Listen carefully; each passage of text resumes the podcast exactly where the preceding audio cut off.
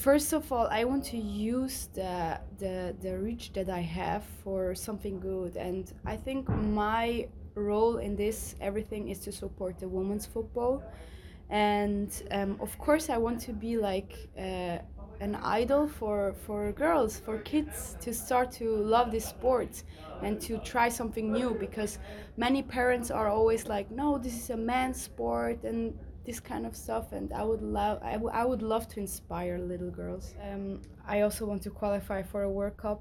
I want to play a world cup. This would be amazing to play against so big nations you know what i mean? And one big thing that i want to reach as soon as possible is the champions league. I really really want to play one time champions league. It's this feeling is also incredible. How do you see the uh, the Portuguese uh, player mm -hmm. now on a more Portuguese point of view? Mm -hmm.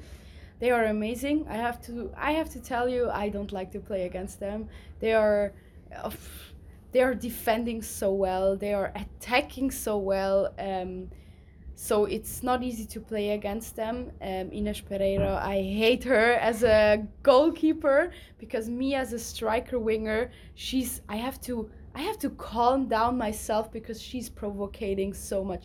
I think she has a special she has she has something special as a goalkeeper that not everyone has. So she's also an amazing player. Um, yeah, I think the Portuguese player have so much potential